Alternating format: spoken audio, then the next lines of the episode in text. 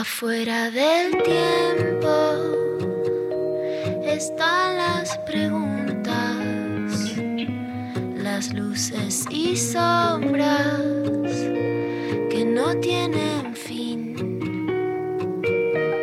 Ahí en la frontera están las señales,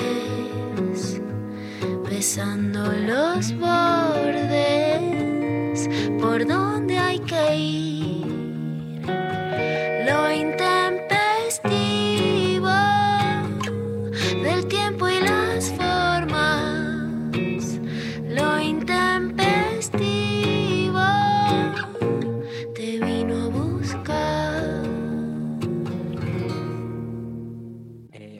días a todos los que nos están escuchando. Tenemos un problema técnico que es que no tenemos retorno. Hola Lula.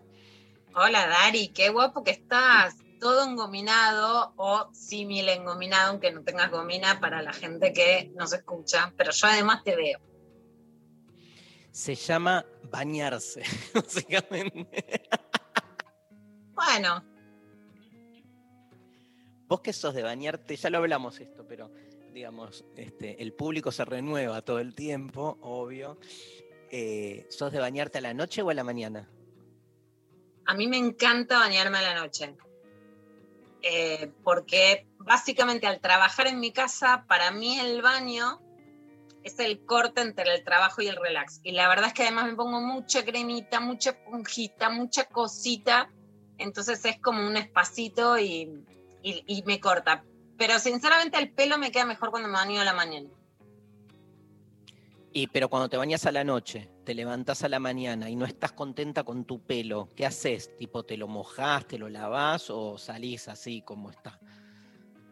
Eh, la verdadera Luciana sale así como está, como, bueno, ya fue todo. La Pero- verdadera Luciana, ¿cuál será?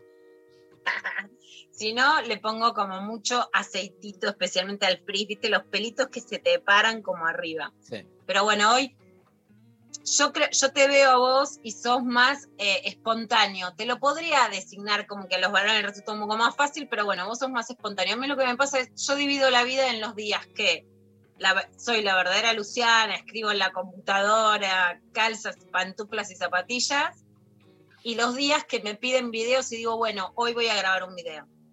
Entonces me ves que me produzco un poco más. No digo que sea una maravilla, pero es como, uy, hoy me tienen que ver. De una. Aparte esos videos después quedan más allá, digamos, o sea, pasan los años y circulan, ¿no? Yo odio la idea, o sea, por supuesto que hay algunos que hago con muchísimo corazón y que me gustan y todo, pero odio la idea de tirate un videíto, porque no es tan fácil. Y una trabajando en su casa tiene una cara con la que no es que podés poner la cara así en ese estado, y eso después queda, circula, y vos decís, no, ¿qué hice? Bueno, te cuento, ayer empecé el curso en el CONEX, fuimos con la Sofi. Buen día, Sofi Cornell. Buen día, me dura todavía la felicidad. Ah, Ay, es que estuvo estallado el chat. Y bueno, Sofi a seis manos ahí leyendo, contestando, muchísima gente porque veníamos acostumbrados a, a un promedio de más o menos 500, 600 personas manejable. Y nos estalló el curso, hubo más de 1500 personas de todas partes del mundo además y con muchas ganas de chatear porque el tema era tremendo. Qué alegría, qué hermoso ese chat. Yo te vi las historias de trasnoche. O sea, Ah. a mí me encanta ver las historias y vi en algunas de las cosas que ponía la gente que, que estaba haciendo el curso y me encantaban. Sabés que me, nos acordamos con Sofi de vos mucho porque este, como parte de- de- del curso este, lo, lo- lo entramé con tres historias de amor que me permitían ir, digamos, después conceptualizando y pensando un poco las características del amor. Y obviamente elegí tres historias biográficas que lográs como una mayor transferencia y eso. Y una de ellas fue la historia del beso en la marcha de Modart. La No, mi favorito. Yo siento Favorito. que ese es mi beso. Es el beso que amo. Quiero, mi sueño, Dari, es que hagamos una teatralización de esa escena. Quiero ser la, la directora teatral de esa escena. Yo casi te lo pediría que venga Mauro Zeta, poner, viste que yo conseguí un videíto de- del tema de Modart, Sí, se lo he pasado acá a la producción, a Pablo, a Sofi. Hay pocas imágenes, pero las que conseguí. No está el momento, no lo conseguí, me encantaría si alguien lo tiene, ¿sabes? No, Está no. la Ese ruptura momento. de la vidriera de Modart. Pero Ah. el caos que había con la gente quemando todo en la legislatura está documentado. Escucha esto. Que, Sofi, decilo vos, ¿qué dijo una de las participantes del público sobre las vidrieras de Modart y eso? Una de las participantes dijo, yo estaba ahí y tuve que salir corriendo. Estuve No, no, pero en- dijo, estuve adentro. Era como, ¿no? Claro, claro. Sí, sí. Ah, empleada yo- de Modart. ah, no, yo, no, no dijo que era empleada de Modart. Yo no- entendí eso, que estaba dentro de Modart, dijo. Yo estaba La reconstrucción histórica de la ficción, Sofi, se toma determinadas licencias, ¿viste? Claro. O- o de- si dijo estuvo ahí, estuvo adentro de Ah, no, pero Había entendí- puesto el maniquí. yo entendí que estaba dentro. Puede ser que era una, fuera una clienta, tenés razón. Yo lo, lo- Claro. lo vi como que trabajaba, lo entendí así. Bueno, pero se le mete pimienta a la historia igual un poco. Y un de- poco y de la- La foto paradigmática, Dari, para quienes no, no se acuerdan exactamente, es la foto de un señor participante de la movilización, por no decir un moncho peronista, con el maniquí de Modarte en la calle, ¿no? Esa es la foto histórica que queda el registro. En ese contexto de caos absoluto, Darío le tira el bombo a su hermano y se pone a chapar, como en el más idílico y abúlico de los mundos. Él como, bueno, se viene el fin del mundo, vení Pero la-. El relato ayer tuvo que ver con cómo ciertas historias después te van condicionando las maneras de relacionarte con algunas cuestiones. Por ejemplo, en relación a ese beso, que fue de mis primeros besos, porque no es que me venía besando hacía mucho, ¿viste? O sea, este, ¿cuántos besos antes con diferentes personas habré pasado antes de ese beso de Modart? Pocos, ¿viste? Entonces, lo que yo decía es que para bien o para mal, para mí, al día de hoy, un beso siempre tiene una escenografía medio apocalíptica, medio bélica y medio espectacular y como que no zafás, o sea, yo siempre a un beso le pongo todo eso, porque cada vez que cierro los ojos y beso a alguien, siento los tanques hidrantes, las este, bombas lacrimógenas, ¿entendés? Se me arma todo ese espectáculo del beso. Y un poco este, la clase de ayer también este, transitó por esos relatos de los primeros amores y, y- la pregunta de hasta qué punto los primeros amores condicionan o no. Y obviamente hice el reverso, que dije, estamos muy condicionados por los primeros amores. Mis primeras historias de amor son todas historias a destiempo, por ejemplo. Entonces yo me quedé con esa carga de que los amores, este, tengo, no digo que me pase siempre, pero tenés, estás como, tu subjetividad está medio impactada con esa idea, con ese miedo, si querés. Pero también algo que es importante remarcar, cuando uno, y esto que sucedió ahora, ¿no? Con la pimienta de Modart, uno cuando vuelve al pasado, proyecta también el pasado que uno quiere rescatar a través del presente en el que vive.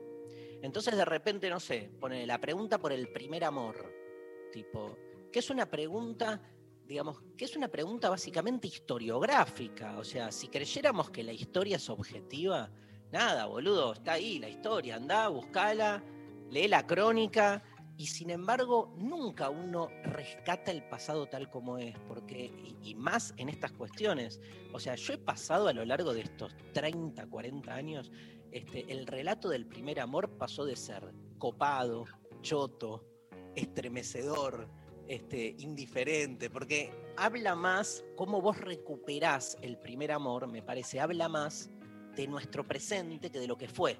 Y creo que en general la historia tiene que ver con ese mecanismo. Bueno, dicho todo esto, este, la consigna de hoy, un poco también para, este, para pelearnos, para polemizar, pero sobre todo para escuchar historias, porque no hay nada más lindo que escuchar historias. La consigna de hoy, hoy María no está, la extrañaremos fuertemente, pero la consigna de hoy es este, recuerdos de tu primer amor. ¿sí? Este, a partir de, puede ser la historia misma o puede ser simplemente algún pequeño recuerdo, eh, alguna imagen que te venga de ese primer amor. Por ejemplo, ya están llegando un montón de mensajes eh, en Twitter, ¿no? Y este, fíjate que en Twitter, este, así, ¿no? Al pasar, Negra Cari dice, rosas, cajas de bombones, vestidos. Era el cliché de todo, tenía 15. Hoy 35 y se aprendió, ¿eh? Dice Negra Cari. Ah, Pero ese recuerdo, ¿no? Este, los bombones, vos que sos tan bombonera, ¿viste? ay, que, por favor, me muero. Bueno, nos quieren que, este, Sofi, ¿nos recordás? Vos tenés ahí el teléfono, este, ¿a dónde nos Pero claro que escribe? sí. Dale, ¿dónde nos escribe la gente? Nos puede grabar audios y mandar mensajes. Dale, al 11 3939 8888 y si no por redes sociales, arroba lo intempestivo, en Instagram, Twitter, Facebook, que también lanzamos la consigna por ahí, así que nos escriben por todos los medios y leemos los mensajes. Agrega Negra Cari, Lula, y esto te va a gustar a vos porque yo sé tu postura sobre eh, la relación protomelancólica que muchas veces es, eh, se convierte en una rémora para la construcción de amores futuros, ¿no? Este, dice, romantizado mal, dice Negra Cari. Yo creo que hay que sacar al primer amor. Ah, que el primer amor está romantizado mal. 937. Mandanos tu WhatsApp 11 39 39 88 88. Lo intempestivo. Lo intempestivo. Hasta las 13. Bueno, nos fuimos del aire, ¿no? O sea, el, el recuerdo del primer amor directamente generó una implosión este, en las ondas radiales. Eh, evidentemente, alguien no quiere que Luciana Pecker cuente su primer amor. Yo creo realmente que es un boicot. Este, decilo, Lula. Decide de quién se trata, porque. Sí, voy a, voy a denunciar. eh, mira, hay varios candidatos, si querés los, los digo. Eh, había un chico que era historietista, después muy bueno, que me hacían, era una época que me hacían muchos dibujos, Darí. Salía mucho el dibujo de amor. Tengo mucho dibujo adolescente guardado de ahora cartas de amor. Antes te hacían historietas. El ¿Dónde amor era guardás lo de lo- antes. ¿Dónde guardas los dibujitos? Ayer mostré en lo intempestivo, se lo mostré a Sofi y lo compartimos con nuestros oyentes en las historias de IG, las, car- las cartas y cartas que tengo y las cajas y cajas. Y entonces tengo una caja con las cartas de amor, pero la verdad que había mucho dibujo. Pero no podés, prim- re- no podés reconocer un primer amor como un uno, que digas, este fue el primero de que- del que me enamoré. No, te, te voy a decir esta diferencia. Mis primeros novios me Sí, querían más ellos que yo y yo era más reticente. Y ellos estaban, y era como fervientemente enamorados. Bueno, hubo una escena que pasa, por supuesto, otra psicopateada, pero en el que yo no quería estar más. Y se, se tomó una pastilla y se intentó suicidar. Y después tuve que ir Una y se va a relacionar. de RF no- o una ¿Eh? pastilla de una, No, de RDF no. Se tomó una pastilla y tuvieron que hacer un lavaje de estómago. no, Y era boluda. O sea, por supuesto que ahora no te digo que eso es amor, sino que es una forma de violencia y psicopateada, obvio, ¿no? Pero yo tenía 13 años no. y voy a la casa en 11, el pibe estaba mal, estaban mandando a todos los amigos y es como, es por tu culpa, ¿entendés? claro. Pusieron, eh, esa es la primera historia de un tema que también vamos a tratar hoy, que es mi relación con el porno. Una porno fueron a alquilar, que no me olvido más el título, que se llamaba El ojete de Lulú. Yo me llamo Lu, Luciana, no me dicen Lulú siempre, pero digamos, el Lulú me resuena. A Bueno, era partir el de ojete de ahora, Lulú.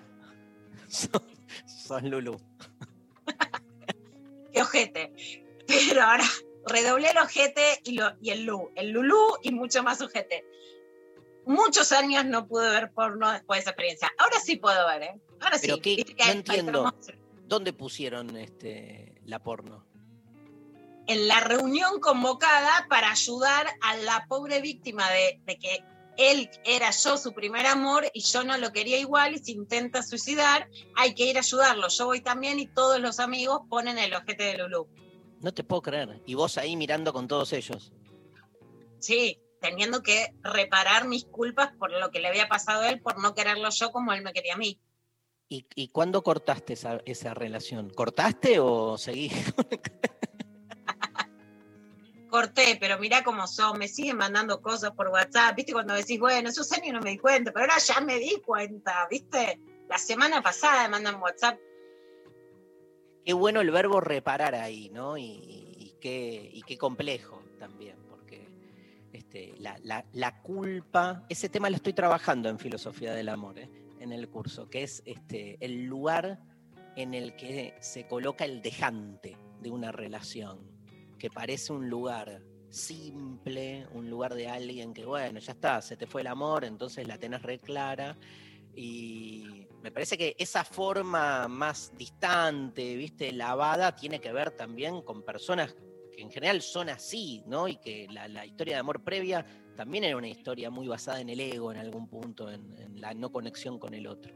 Pero es un lugar, no digo complejo, este, eh, eh, en el sentido de que se vuelve difícil comprender, sino de todas las circunstancias que implican, fíjate vos, digamos, que estabas ahí y con la idea de que tenías que reparar algo, ¿no? Este, porque más allá de que vos después con el tiempo uno se da cuenta que no, en el momento te querés matar. El otro que se toma la pastilla, los amigos, la presión social. Vos que tenías 13 años, ¿no? O sea, 13 años. increíble, Lula, increíble. Así que, eh, eh, pero bueno, historias de primer amor este, que generan estas contradicciones, estas sensaciones este, bastante contradictorias. Escuchamos, acá tengo más, ¿eh? este, por ejemplo, Matías Méndez dice, jugábamos al juego de la vida. Si avanzábamos un casillero, nos besábamos. Ay, qué, como la años. botellita. Seis años. ¿Seis años? Ah, Fue a los seis años, sigue Matías, dice, mi mamá guarda la, primer, la primera cartita que me mandó mi noviecita.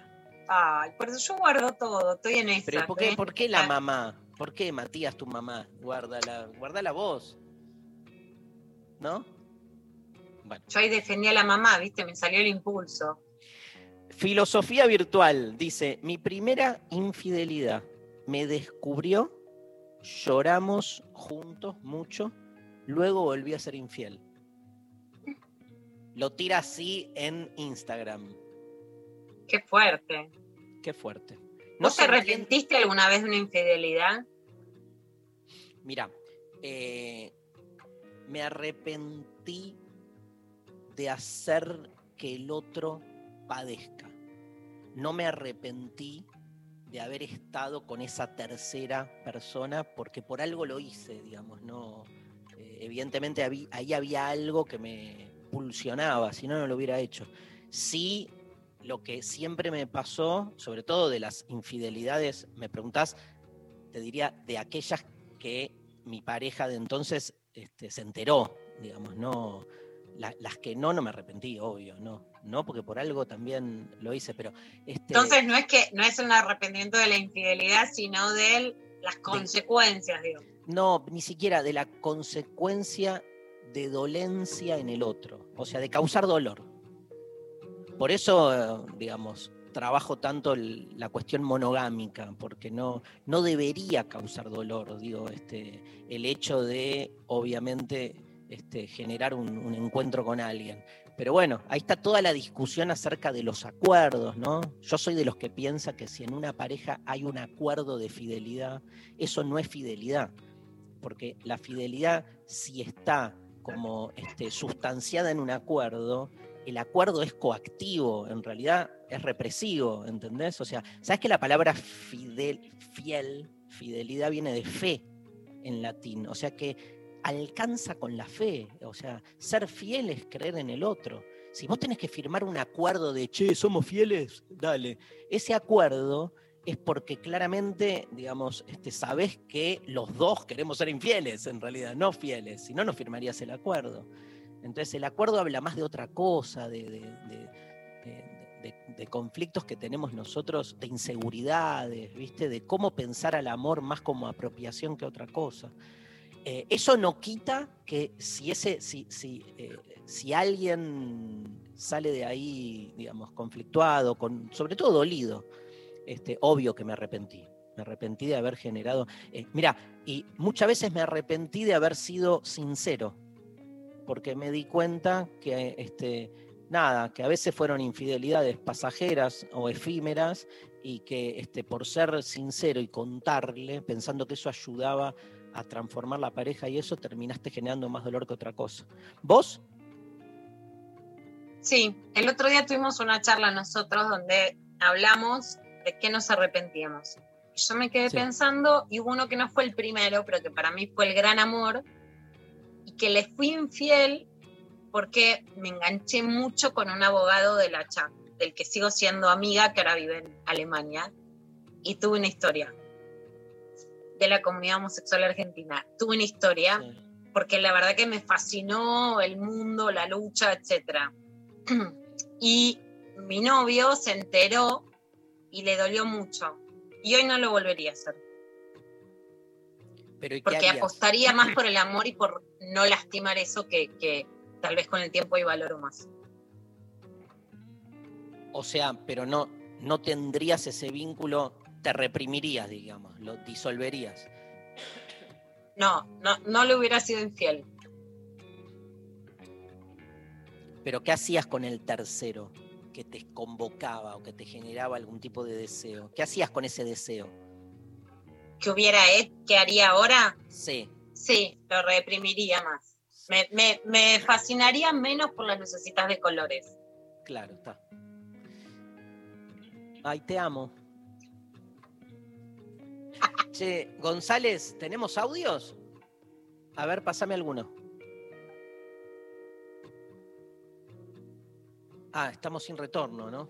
Claro. Bueno, ya van a, ya va a volver el retorno y vamos a poder Vamos a escuchar los audios, tal cual. Este, las cartitas de amor, dice Lucas, que recuerda. Ya, bueno, ya saben, soy ultra fan de las cartas de amor. Sí. Tatiana Silvina dice, estoy leyendo Instagram, hermoso, adolescentes, después convivencia, crecimos y caminos distintos, pero hermoso.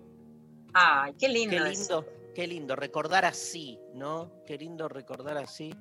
Este, dice, mm, por WhatsApp alguien nos escribe, nos dice, amor platónico con un profe pocos años más grandes. Diez años después, la vida dio revancha. Ah, amor platónico y diez años después, o sea, se ve que en el momento no consumaron y diez años después la vida dio revancha, que es te reencontraste con el profe diez años después. Me gusta. Es un tema Border, ¿no? candente, candente, border, difícil, difícil. Difícil porque ahí hay un erotismo y porque ahí en muchos casos, digamos, hay situaciones que hoy podemos delinear como que no están bien. Pero el marco de esta historia me gusta porque es bueno, digamos, si ese erotismo es una relación de abuso de poder, no está bueno. Si ese erotismo condimentó algo que después es real y sucede en otra edad y en otro tiempo en donde eso puede tener una equidad, está bueno.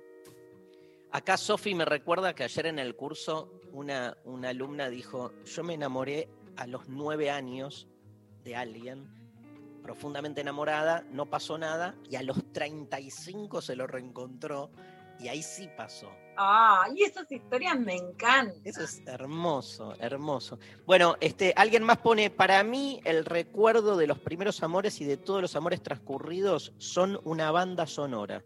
Y nos manda la banda sonora de Rondadora, este, se llama De los Centros de la Luna, la canción. Este tema tiene que ver con la consigna del día, no es idealizar, pero los primeros amores tienen esa impronta de lo desconocido que maravilla y asombra. Yo coincido, yo creo que vos sabés que yo en eso, Lula, tengo como Lulú, tengo una. Lulú. tengo como una especie. No es romantización, Para- sino de. Te voy a poner el ojete de Lulu, que hoy, me- Quiero que la gente sepa. hoy que- se puede ver el ojete porque me vestí. Otra vez estoy en culo directamente, pero hoy me puse así como un vestido negro, el XXX ojete de Lulu. Mucho Messenger, dice alguien acá. Ella Ay. vivía en otro departamento y el logro fue la cámara web. Mi primer chape, dice alguien más este, por eh, WhatsApp, con otro varón, fue a la salida de una joda que terminó en tiros entre ambulancia y patrulleros, todos corriendo y nosotros chapando abajo de la lluvia, ajenos a todo. Ah, es de los míos. Re lo de modarte, es la que te Es digo, en el mayor bardo, la adrenalina de, de donde menos te lo esperás, donde más está el caos. Dice acá, no fue amor, pero fue muy de peli. Y sí, Ay. ¿Cómo no te vas a mucho acordar? mejor que amor eso. Éramos cuatro jóvenes y bonitas viajando como mochileras. Él era un hermoso danés estilo Kurt Cobain. Claro que todas lo amábamos y él no hablaba. Una mañana me desperté y él estaba al lado mirándome fijamente con su mirada celeste. Nos miramos un rato. Mi inseguridad boluda no me permitió hacer y él tampoco. Ese fue el momento de amor más perfecto. Santiago se llamaba.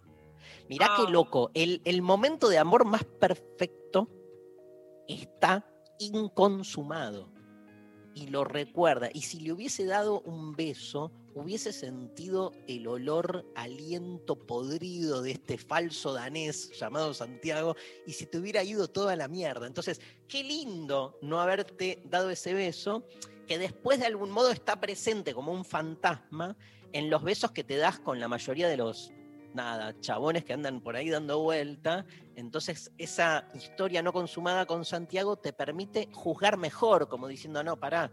O sea, voy a valorar un buen beso cuando se acerque lo máximo posible a ese fantasma que yo proyecto. ¿Te gustó la vuelta que le di como para... Ah, me, me encanta.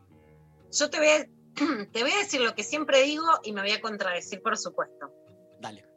Lo que, lo que yo sostengo es que como hoy los amores están muy podridos, muy deteriorados, está muy difícil el vínculo, creció mucho la nostalgia por el amor primero, como el original, el, que está bueno, y la nostalgia por lo no consumado.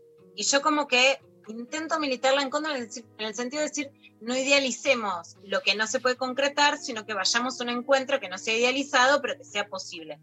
Ahora, todo lo que dije de LED, tuve una escena similar en Santa María, Catamarca, 18 No. años de viaje de mochilera con éramos cuatro amigas, tres amigas y mi hermana Silvana, y había dos suecos de los que tengo las fotos, ¿Qué onda? que bueno, te doy, te doy el amor no consumado para toda la vida. Fue una, fue así, magia pura.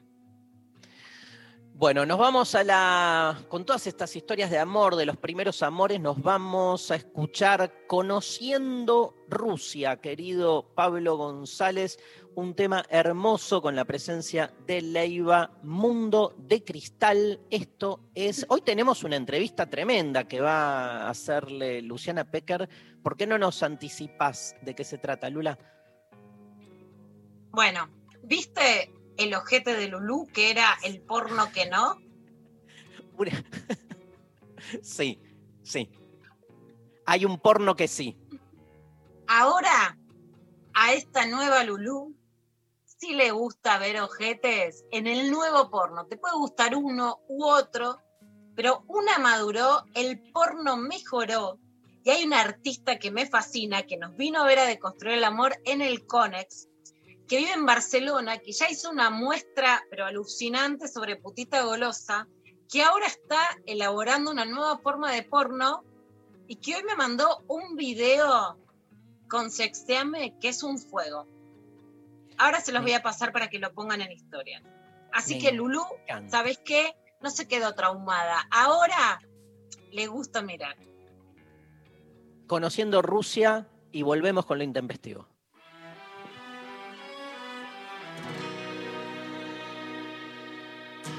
Dormí re mal, solo unas horas. ¿Por qué será que estoy de moda? A veces estoy bien,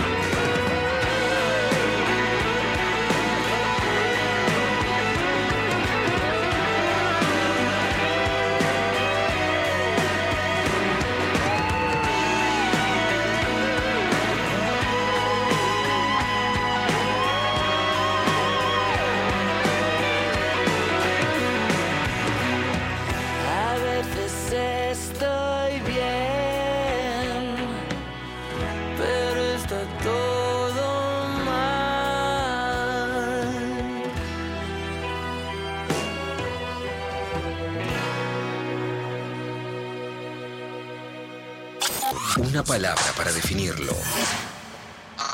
Audio. Un concepto sonoro.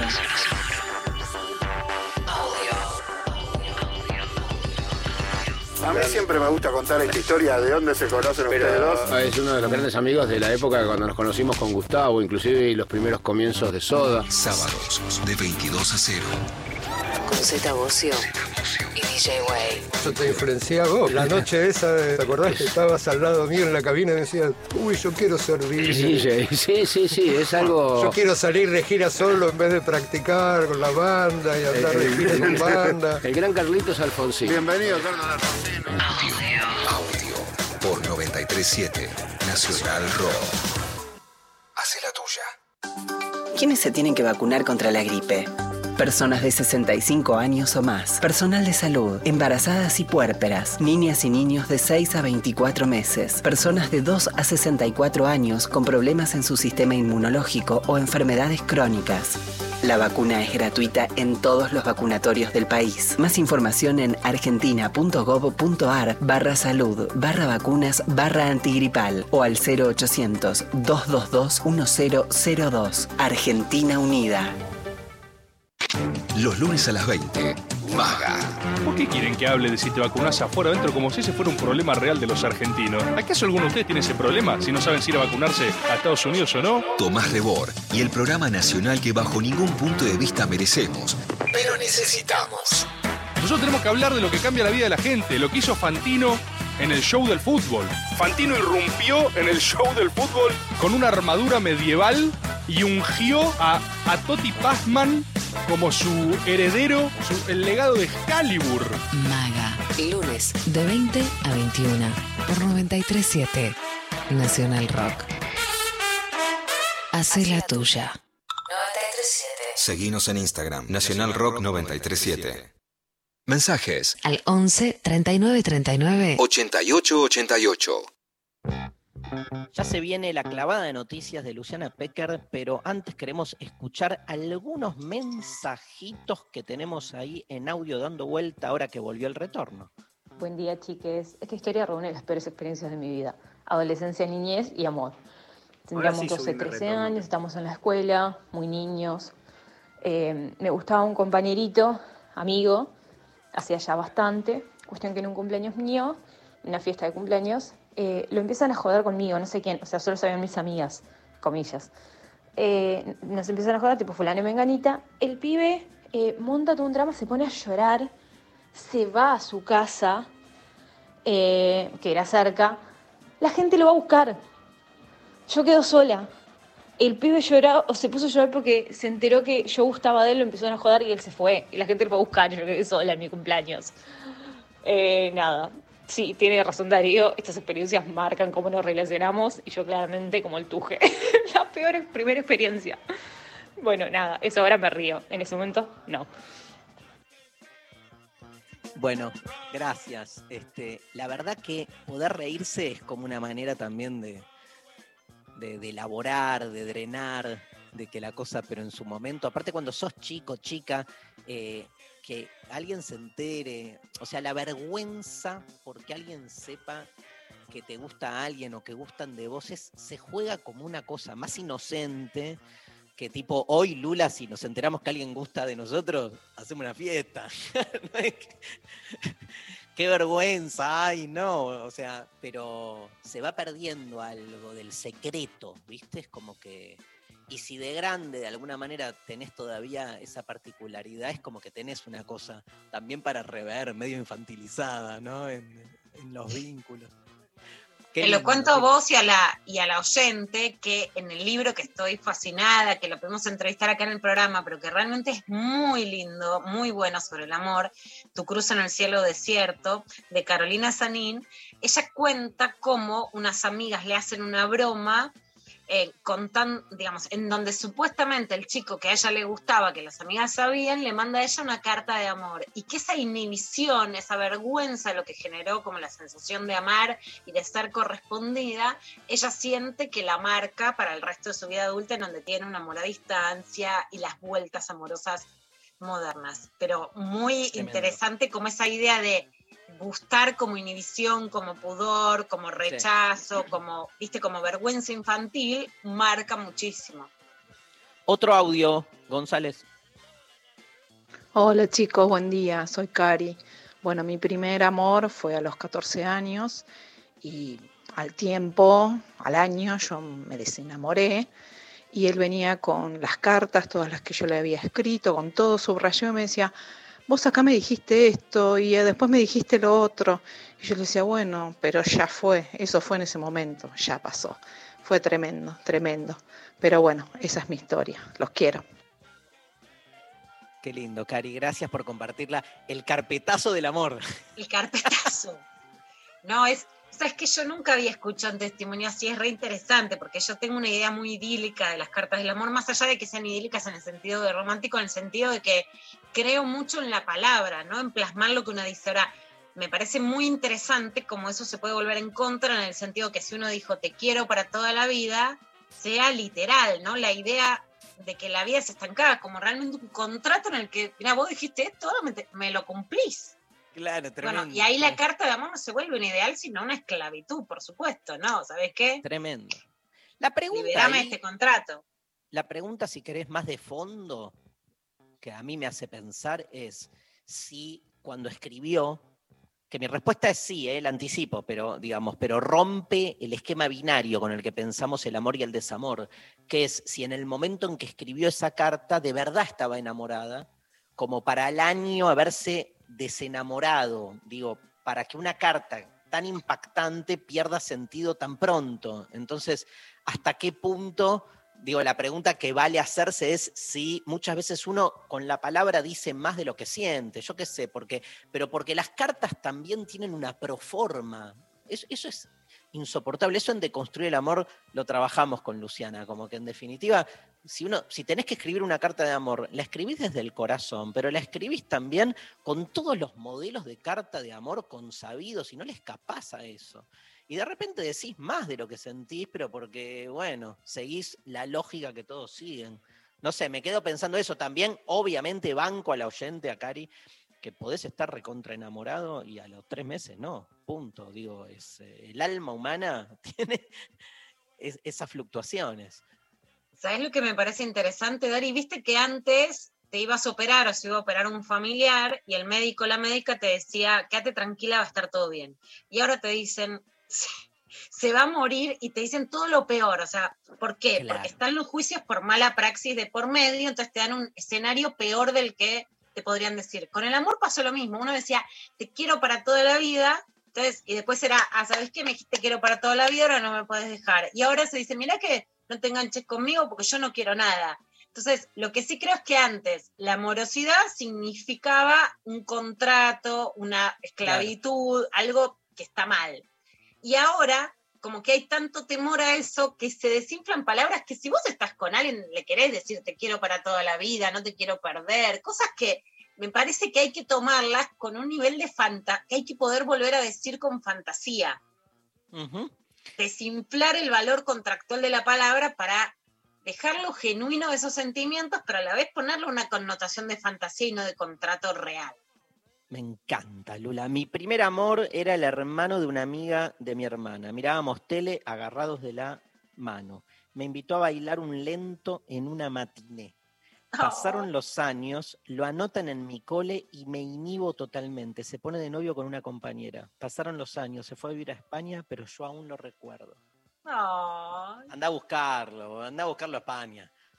Esas cosas.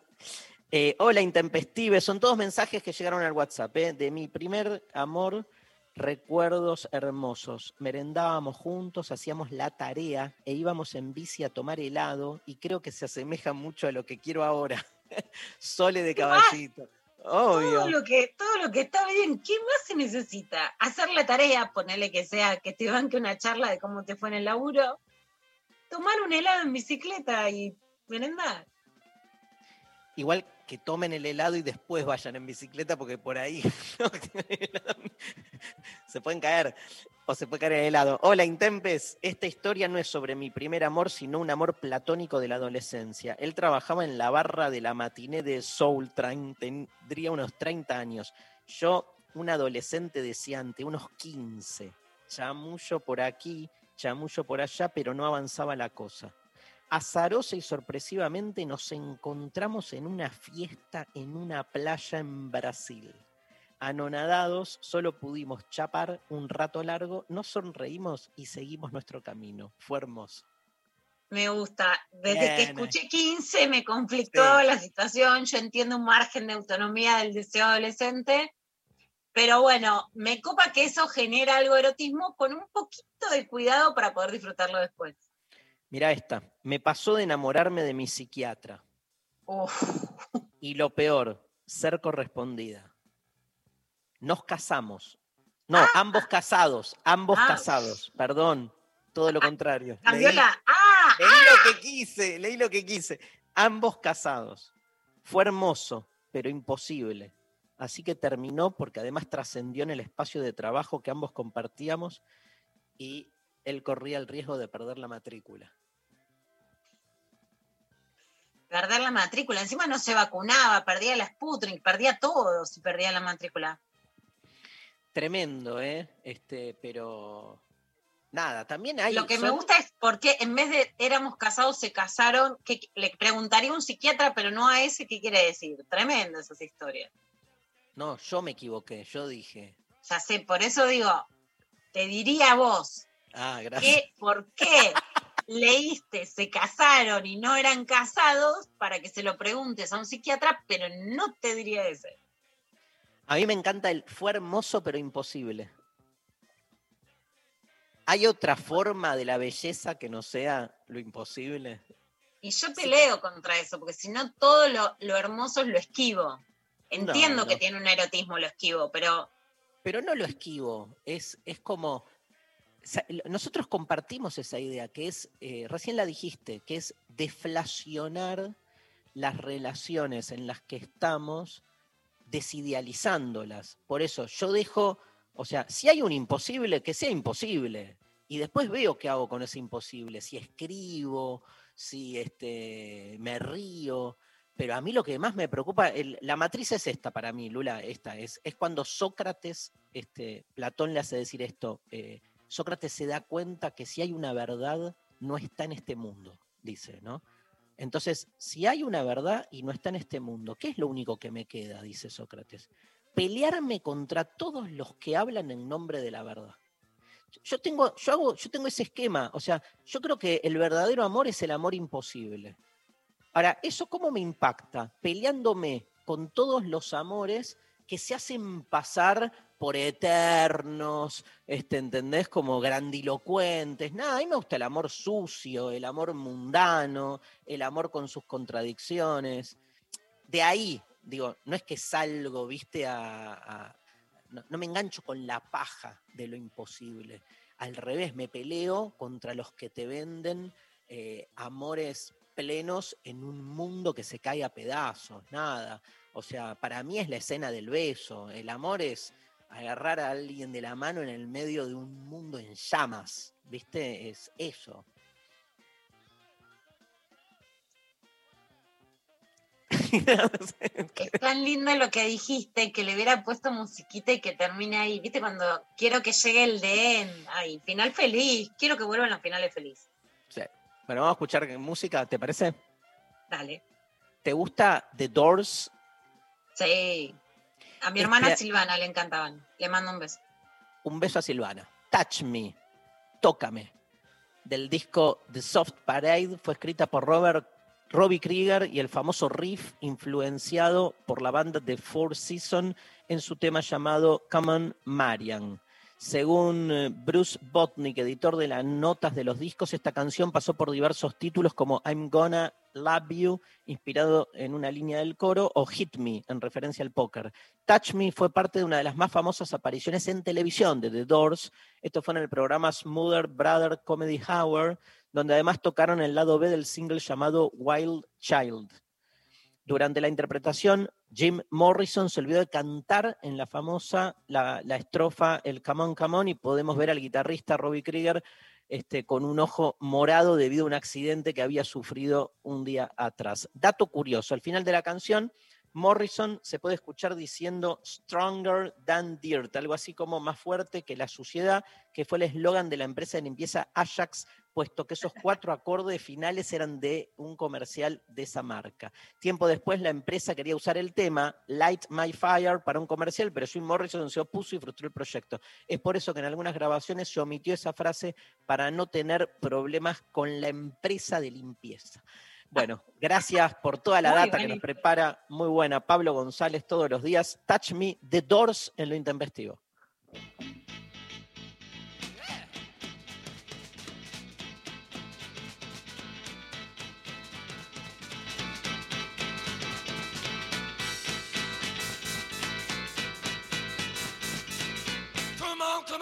On, come on, now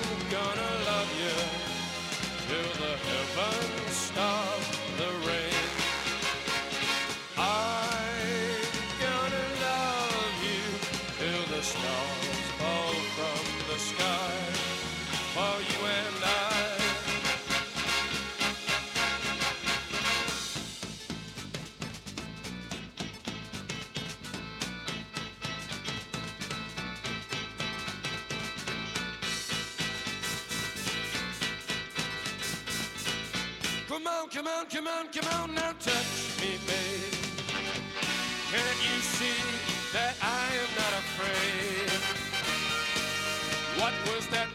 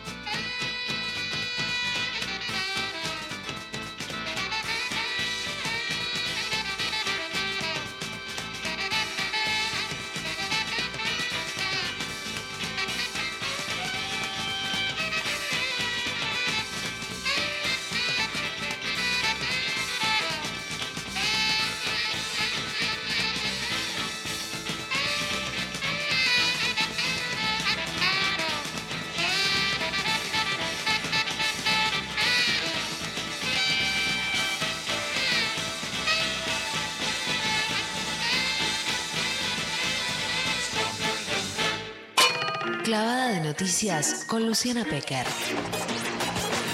Solo verdad. Solo verdad. Por más peligrosa que sea.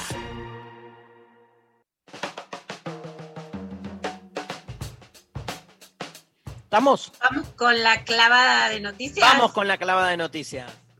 Alberto Fernández estuvo en el sorteo de las primeras casas de los créditos que lanzaron para refacción y construcción. No llegan a tener la dimensión que tuvo, el, digamos, el plan de construcción de viviendas durante el kirchnerismo, pero se lanzó una línea de créditos para refacción y construcción de casas. En esa línea aprovechó para hablar del tema sanitario. En estos días crecieron mucho los casos en Nación y en Ciudad, están, están analizando nuevas restricciones.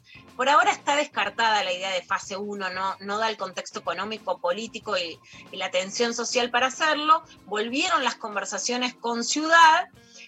Pero una de las cosas que pasa es que de hecho Ciudad estuvo o está analizando incluso el cierre de las escuelas. Lo que dicen es es lo último que se cierre, lo primero que se abre, como que para ellos es prioridad, pero las están estudiando. Alberto Fernández aprovechó para tirarle un palo a la reta. eh, al final yo tenía razón, ahora lo van a escuchar y también lo dijo en programa de radio.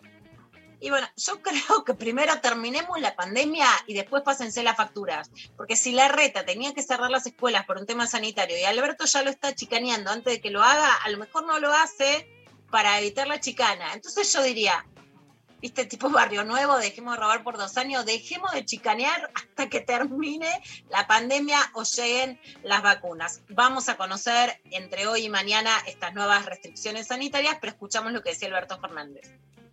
Hoy, estemos- hoy hemos tenido noticias tristes, francamente, por la cantidad de contagios. Eso nos debe llamar a la reflexión y, y de una vez por todas entender que hay muchos cantos de sirena que hablan de la necesidad de ser libres y esa libertad a la que invocan nos llevan a los contagios y a las muertes. Así que, así que no bajemos los brazos. Sabemos que estamos en un tiempo difícil. Les pido por favor que entiendan que no les mentía cuando les decía que la lucha contra la pandemia era difícil y que no había otra forma de preservarse que no fuera preservarse quedándonos lo más lejos del otro, con la- a la mayor distancia, que evitemos el transporte, que evitemos la circulación.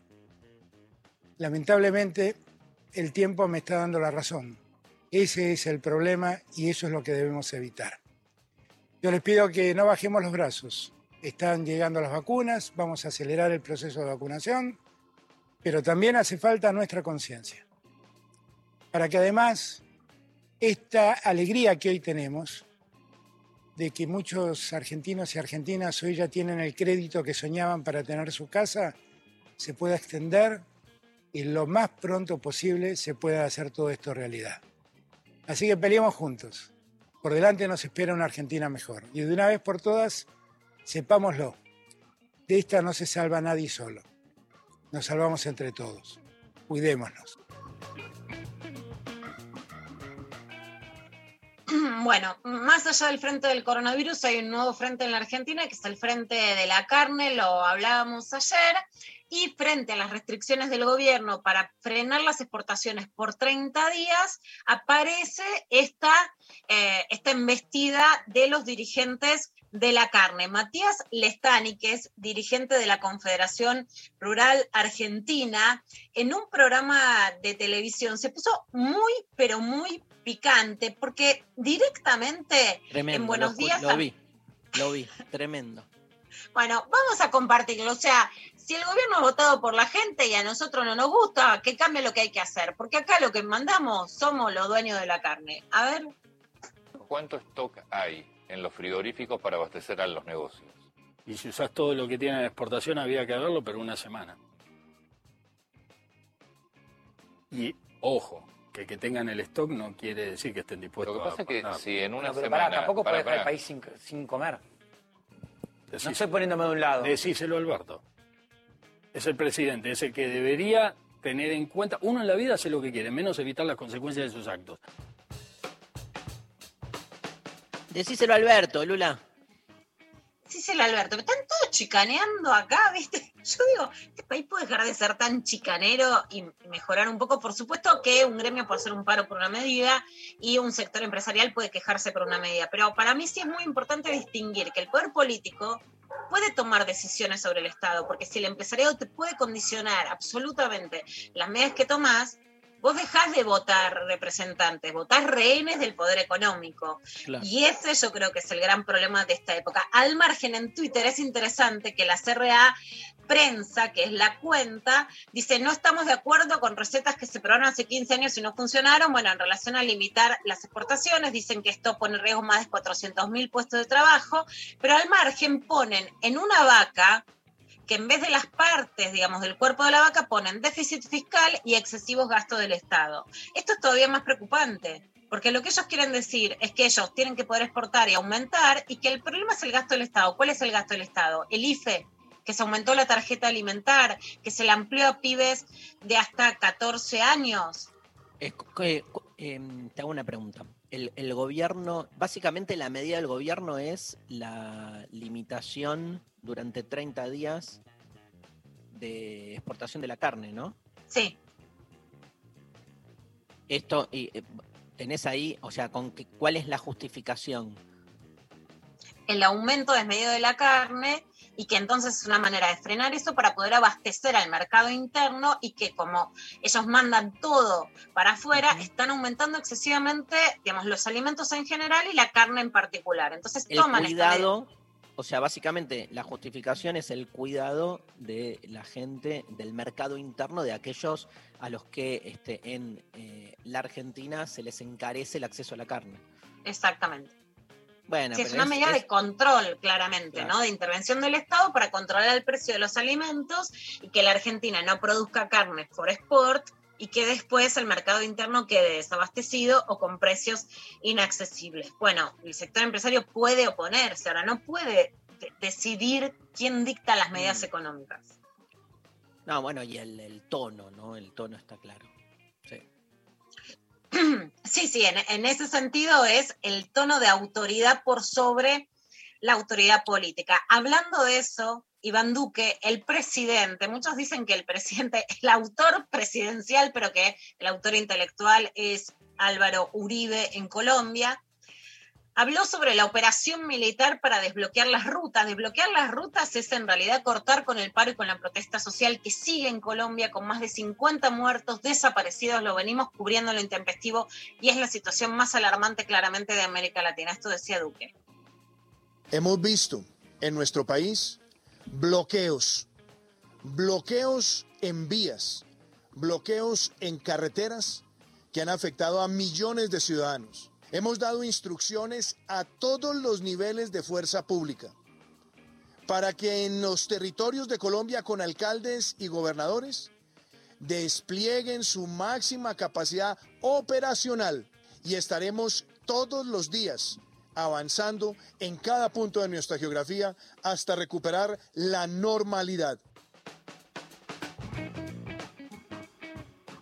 Bueno, hasta recuperar la normalidad es que desbloqueen, que se pare la protesta social, no es diálogo, sino bala, algo a lo que ha llamado también Uribe desde su tuit. Es, significativo que al presidente de Estados Unidos en ese momento, Donald Trump, Twitter le bajó un tuit por incitar a la violencia. Esto no pasa en Colombia, a pesar de que Uribe incita a la violencia. Incita a la violencia del Estado a través de los militares, de los mecanismos paramilitares y de las clases altas que decidieron salir a hacer bala, especialmente en la ciudad de Cali. Una situación gravísima frente a la protesta social en Colombia. Tuvimos el enorme gusto de entrevistar en, en, el programa a Carolina Ramírez, la protagonista de La Reina del Flow y de muchos otros. Está en Argentina. Les quiero contar que ayer la pude conocer. Si era una delicia verla, si fue una delicia Ah. entrevistarla, les quiero decir que realmente fue uno de los mejores días de mi vida con mi hija Uma conocer a Carolina Ramírez. Hablamos durante cinco horas.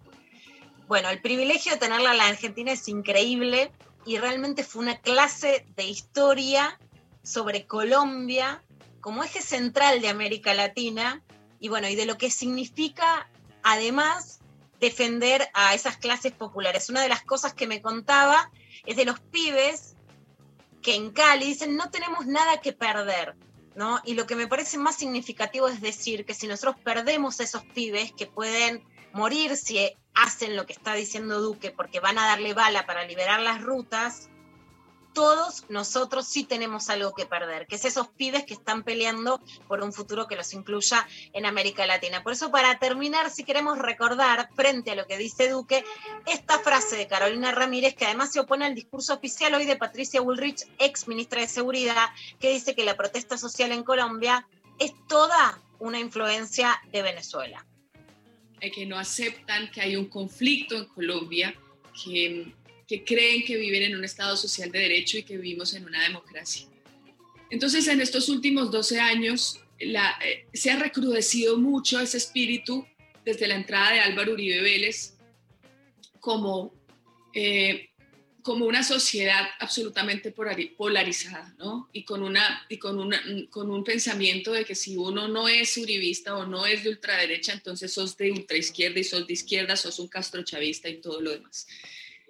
Entonces, anoche muchas familias, sobre todo, digamos, empezaron con las familias como más, más adineradas de alguna manera, eh, que precisamente nosotros decimos que vienen de la cultura paramilitar, porque Colombia ha tenido muchos eh, agentes de, de- guerra y de conflicto.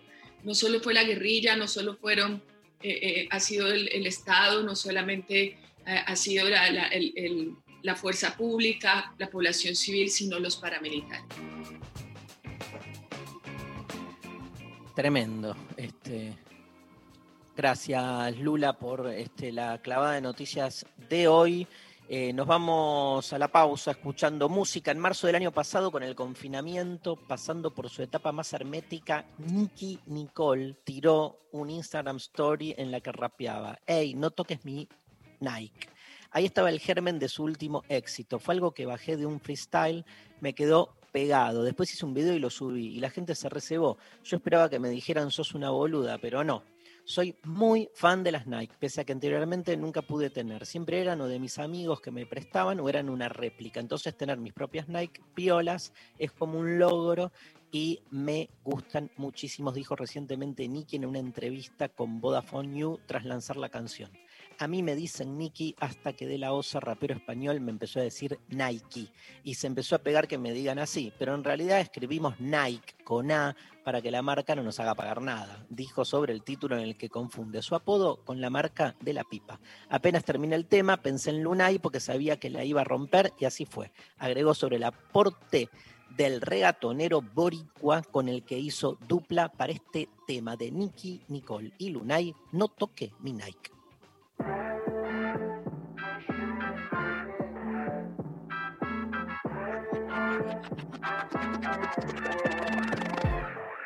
Como sabes, yo no soy de las que tanto le meten. Igual no molestaría si no me comprometes tú. Y yo hacemos lo que quiera, pero sabes que conmigo después de esa pichar. Ando en el sky, en la peli como Richard. Mami, somos Bonnie and Clyde, pero en esta vuelta Así que mami, damos rey pa'l party, pero ey, no toque mi night, ey, no, no toque mi night, ey, no, no toque mi night. Así que mami, damos rey pa'l party, pero ey, no toque mi night, ey, no, no toque mi night, ey, no, no toque mi Me night. pisé la night, cabrón, tú no ves cómo brilla. Contigo que lo cojan por la orilla. Si tiran las malas, son un par de mordidas. Lo hacen porque saben que estamos al día. Ah, ah. Hace tiempo que llueven los ceros. Ey, hace tiempo que no me importan los cueros. Lluvia de diamantes, se siente el aguacero. Si la baby no es de Argentina, no la quiero. Si no va a fumar, entonces pasa el fele. Hoy no puede real para la disco tranquila. Puede costar, pero no se va con tele. Ella se enfoca en pichar y estar chilling. Así que mami, damos rey pa'l party, pero ey,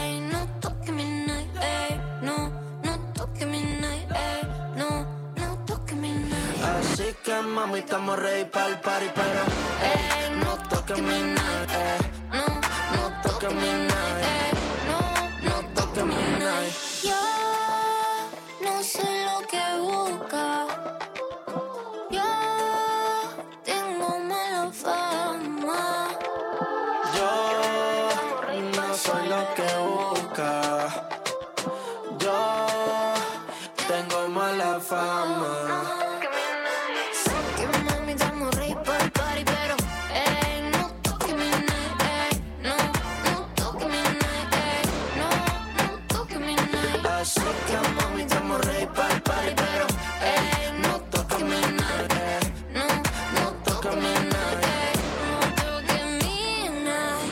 Entrevista intempestiva.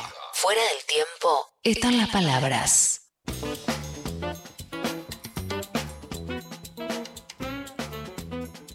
Volvemos a lo intempestivo y hoy con una invitada súper especial. La verdad es que me llegó hace algún tiempo un mensaje, me gusta llamarlo sexteo porque más allá de que no sea una relación erótica personal, es una relación erótica, ¿no? De, de- de intercambio de alguien que me contaba que había hecho fotos inspiradas en, pu- en putita golosa. Bueno, es una de las cosas más lindas que, que me pasaron. Las fotos son fascinantes, en, en blanco y negro, parecen como unas fotos góticas con gente, con mujeres especialmente comiendo con gula, bueno, que a mí me fascinaron. Paula después vino a Buenos Aires, me la encontré en el Conex a la salida de un deconstruir del amor con Darío, digo, qué bueno, y ahora vive en Barcelona.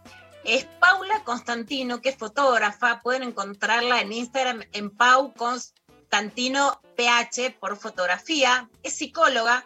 Vive en Europa desde hace nueve años, hace cinco en Barcelona. Expuso en un montón de ciudades. En un momento justo fui a Francia, estaba exponiendo en Francia que no la agarré, pero digo, ponen esos lugares que vos decís esto está buenísimo. En el 2019 la invitaron a participar en el cierre de las jornadas de postpornografía de la Universidad de Burdeos. En el 2020 fue seleccionada en dos residencias artísticas en, en Barcelona y ahí gestó las bases de un proyecto que ahora me tiene fascinada, que se llama Que Arda. Por supuesto, es una referencia feminista porque nosotros decimos, bueno, el patriarcado y que arda, ¿no? Que se queme todo, que arda, pero también lo interesante es que que en el feminismo, en las marchas empezamos a decir, bueno, que arda la violencia, lo que nos oprime, y que arda es esta, esta, esta sinergia entre oponernos a la violencia y rescatar el deseo, pero desde otro lugar. Y en el 2021 la seleccionaron el programa de emprendedoras de Barcelona Activa. ¿Qué es que Arda? Bueno, que es una plataforma audiovisual sobre registro de sexualidades y masturbaciones y eh, va a exponer en una galería de arte de Barcelona en una instalación con artistas en mutuo. Y en noviembre va a venir a Buenos Aires para registrar todo esto, así que no lo podemos creer. ¡Qué arda, Paula! Hermoso, qué bueno. En noviembre ahí te, te- te encontraremos. Sí, exactamente. Un lío hermoso. Contanos, contanos, Pau, cómo es, bueno, este ida y vuelta entre Barcelona y Buenos Aires. ¿Qué rescatás de Buenos Aires? ¿Qué rescatás de Barcelona? Porque a veces, ¿no? Está buenísimo el ida y vuelta porque de hecho tenés un estilo que yo siento que está muy influenciado por el arte europeo y a la vez algo potente que viene de, de nuestro sur, ¿no? Absolutamente, mis entrañas son de, de ahí, de, de, Argentina, y vivo acá hace mucho tiempo.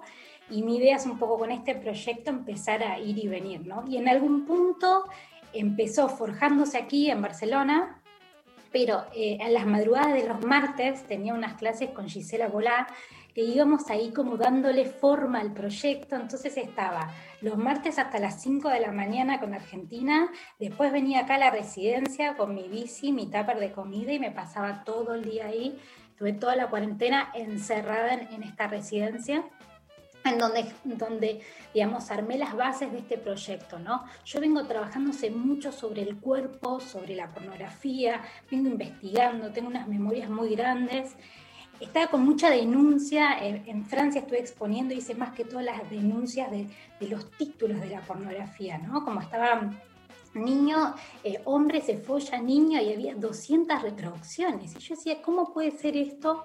Como que haya tanto consumo, como los títulos también tenían muchísimo que ver en las reproducciones, ¿no? Y era todo totalmente incestuoso, digamos, me la pasé haciendo capturas de pantalla de mucho, mucho material, mucho lenguaje que está súper metido y súper eh, atravesado por toda nuestra subjetividad, ¿no? Y como que poco... Eh, qué poco que nos, nos, identifica la pornografía y qué oscuro que está, este, que está este punto, ¿no? Entonces dije, bueno, en vez de generar tanta denuncia, que ya pasó toda esa parte, digamos, bueno, vamos a hacer, ¿no? Porque si no, nos quedamos en esa parte. Entonces, una de las últimas expos para mí fue muy hermosa porque se armó instalaciones, vino mucha gente, pero yo me quedé como, bueno, ya denuncié, ¿no? ¿Qué vamos a hacer ahora? Entonces, al fin y al cabo dije, bueno, si estás peleando contra esto, ¿por qué no empezamos a registrar esto? Fue como una, cruzadita de puente de, de, mi accionar totalmente diferente. Pau, eso me, me, parece muy interesante porque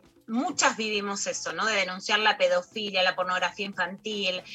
Bueno, me acuerdo, hay notas históricas en las 12 de página 12 sobre un sitio que llamaba altapendeja.com, por supuesto la pornografía infantil, etcétera, que en un momento dijimos, bueno, ¿no? Eh, basta de, solamente denunciar, sino de proponer sobre qué cosas sí podemos desear, cuáles son genuinas, más allá de que, por supuesto, el deseo no tiene un solo escaparate, pero no tiene el escaparate de la violencia ni del delito, ¿no? ¿Y cómo es para vos este paso que permite la Argentina partir, por un lado, de los años de feminismo, entonces en donde uno puede saltear de una estrategia a otra, y por otro lado también algo que construimos colectivamente, que es denunciar la violencia, pero apropiarnos del deseo. Absolutamente, ese fue justamente el paso que hice y también me di cuenta, yo trabajo como fotógrafa, trabajo con productoras, agencias acá, y me pasó el año pasado que estaba en estudio tirando, terminé de hacer unas fotos para un libro de una food styling acá, súper top, me dijo, Paula, ¿me podrías hacer un par de fotos de desnudos? Yo decía, ¿cómo puede ser que pasamos un libro a desnudos? ¿Viste? Me sentí como mucha coherencia eh, con mi manera de trabajar y mi manera de hacer y dije, bueno, ¿por qué no empiezo a hacer estos registros, no? Y al fin y al cabo eh, son registros de masturbaciones y sexualidades de gente real que se está apuntando, que me va escribiendo y ahora estuve en Argentina, estuve unos cuatro meses y estuve registrando casi 25 registros, me quedó gente por registrar. Entonces digo, ¿qué, qué tal si empezamos a armar de esta manera, ¿no? Entre todas. Y es súper interesante, por ejemplo, como ayer estuve acá 12 horas metida trabajando en un video con, de, con, tus textos, con una chica que estuve registrando las masturbaciones, después otra me pasó unos audios masturbándose, entonces voy armando, digamos, con lo que tengo, vamos armando algo ahí, ¿no? También para salir un poco de la industria y que quedemos ahí atrapadas a tener que consumir lo que hay. Bueno, yo tengo acá como todo el bagaje que vengo trabajando de fotografía, video, investigación, psicología. Y bueno, tengo todo esto y estoy disponible al mundo, ¿no? Para, para construir entre todos esta intimidad colectiva que yo le llamo sin pretensiones y sin ir a performance, que sí estaría bueno que vengan, pero digamos es totalmente abierto. Y es interesante porque la gente me dice, yo prefiero que no me salga la cara o prefiero que no me salga una mancha aquí. Entonces, yo siempre trabajando claramente desde una perspectiva de género, desde mi posicionamiento y construyamos entre todas con mucho consenso hasta donde lleguemos. No, no, hay, no hay que llegar a ningún lado, eso también es súper interesante, ¿no? Como el otro día registré un chico y claro, no, no eyaculaba, y, me decía, es que no eyaculo, le digo, es que no hay ningún problema, le digo. no como los ritmos que nos pusieron en algún punto en todo, nos digitalizaron todo, decir, bueno, rompamos esto, estamos acá, sintamos hasta qué momento nos sentimos cómodas todas las personas que estamos ahí y termina y es espectacular y es súper sanador ese acto de por sí. Luego lo que sucede de plataforma, de difusión, es una cosa que termina siendo más masivo, que esa es la propuesta, pero ese acto para mí es como explosión total, ¿no? Te hago, te hago una pregunta. ¿Vos podés más, más o menos así como caracterizar a qué se llama post-porno? Sí, un poco el post-porno es romper, es empezar a crear entre todos, digamos, eh, un tipo de, representación de la pornografía, pero saliendo un poco de la industria. Y es totalmente también activista, ¿no? que se plantea entre el arte y la política y el activismo. Entonces, en algún punto hace que sea más democrático y que haya como diferentes representaciones. ¿no? Eh, en estas jornadas que estuve de, de, de Burdeos, que fueron súper interesantes, hubo un colectivo de tres chicas que dijeron, bueno, ¿quieren saber lo que es post-porno? Por ejemplo, eh, y se pusieron ahí, digamos, a coger en el medio de la institución, en medio de la, de la universidad. Dice, bueno, ustedes quieren En Argentina hubo un escándalo muy famoso porque se hizo eso en la, en la Facultad de Ciencias Sociales, siempre se llamó La Mesita porque hubo un grupo trotskista que se quejaba de que cogían ahí en la mesita y fue, bueno, un escándalo para TN, para todo, ¿no? El sexo a vivo. Totalmente. Me acuerdo, aparte, terminaba las jornadas en la galería, en, la exposición que yo realizaba, y vinieron todos como súper movidos. Y yo decía, ¿qué pasó? Que yo no pude ir porque estaba montando mi expo. Y me dice, es que se pusieron a coger ahí, quedaron toda la universidad. Y bueno, ese es el posporno, ¿no? Como aplicar, digamos, eh, meterse en algunas instituciones, ¿no? Que está totalmente eh, expulsado de la sociedad. Entonces, eso es un poco eh, de qué se trata y, por qué me habían llamado ahí, ¿no? Yo también en, esa, exposición rompí con el video y trabajé mucho sobre el lenguaje de la pornografía. Pau, ¿por qué elegís especialmente el tema de las masturbaciones? Por supuesto que la masturbación siempre existió, pero hay una salida del closet en pandemia, ¿no? Desde el uso de juguetes sexuales hasta la idea de, bueno, de poder disfrutar, mucho discurso de sexología para mujeres, especialmente diversidades. ¿Por qué crees que hoy reivindicar o contar masturbaciones puede ser liberador y encontrar algo que en general esto no te contó la industria del porno que venía el plomero, se bajaba el pantalón y había en general una mujer ucraniana con unas tetas enormes que acaparaban la pantalla masturbando o haciéndole sexo oral al hombre como paradigma clásico. Mira, yo creo en algún punto, Lu, que eh, mi propuesta es eh, sobre esta palabra un poco que me cansó, pero es un poco de empoderar los cuerpos realmente somos, ¿no?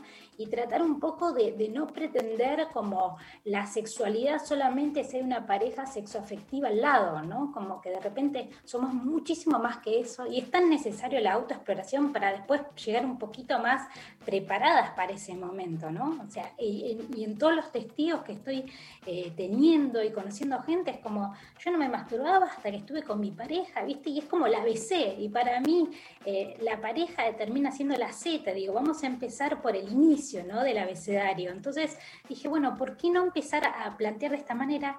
Y también en algún punto, al ser tan íntimo el proyecto que estoy armando, la masturbación me es, más a mano y es un poco más complejo meterse eh, en pareja. Nunca mejor dicho, ¿no? La masturbación me es más a mano, totalmente, a todas, ¿no? Muy concreto. Sí, sí, total, total. Eh, y bueno, entonces yo quiero como darle el hincapié a la masturbación, pero bienvenida a las parejas, bienvenidos. Por ejemplo, el otro día registré eh, una pareja de chicos que en realidad se conocieron un poco ahí y el chico quería tener una, una actitud más pasiva y la chica como más dadora. Entonces estuvieron con un arnés y fue como tan natural y tan real lo que sucede ahí, y digo, qué, qué alejado y qué cerca, ¿no? Genera una ambivalencia en, todo esto. Eh, y bueno, que también estoy escribiendo con, con Marisa, que es, una eh, que es una trabajadora social, estoy con una gestora cultural Rocío, estoy con varias personas como para darle más encuadre porque mi manija y mis ganas y todo mi conocimiento audiovisual está buenísimo, pero ahora también lo estoy encauzando, digamos, para, para armar más que todo esta plataforma. Lo loco es que cómo se fue construyendo a lo largo de la historia, ¿no? La práctica sexual desde la intimidad, este, pero una intimidad encarcelante, ¿no? E, enclaustrante. Yo siempre me da vuelta esto, ¿no? De por qué, digo, si comemos, hay un montón de prácticas que tienen que ver con el cuerpo que son más bien públicas, ¿por qué las prácticas sexuales tan, tan claramente, ¿no? Atravesadas por este, lo privado, en ese sentido doble, ¿no? Porque también es privativo, no solo privado porque es de la puerta para adentro, sino de qué, de qué se priva uno, ¿no? Y, me parece fundamental en ese sentido que como la pornografía industrial, la pornografía hegemónica, este, de algún modo eh, es como que intuyó que había algo ahí que quería como salir a luz. Lo que pasa es que lo llevaron para el peor lugar, pero de alguna manera yo creo que lo, esto que haces vos, ¿no? Digo, el post-porno en, en, general este, y todas esas manifestaciones eh, es un intento de recuperar también esto que decís, ¿no? Un, activismo de este, bueno, este, pelearse contra esa falsa intimidad de lo sexual este, y que no, que, no sea monopolizada por, la pornografía comercial, que como toda mercantilización tiene otro propósito, este, un propósito que en algún punto hasta traiciona lo, originario ¿no? de la práctica sexual.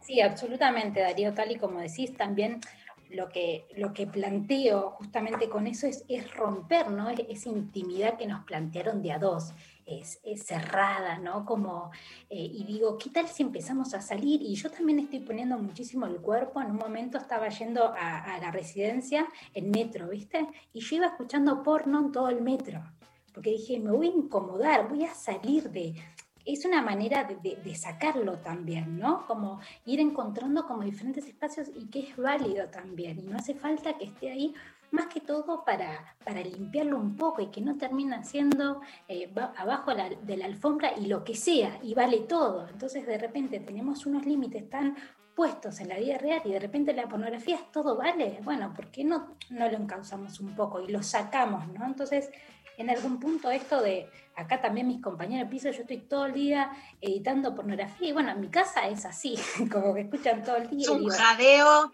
Absolutamente, con las puertas abiertas y, para mí es como va con totalmente el cuidado necesario. También yo armé un convenio que lo, armé con una trabajadora sexual y con una abogada. Digo, ¿vos qué necesitas como trabajadora sexual, no? Que haya en este convenio que estoy armando, tratando de cuidar todos los espacios necesarios, ¿no? Y, si lo sacamos, que lo saquemos con cuidado, ¿no? En algún punto.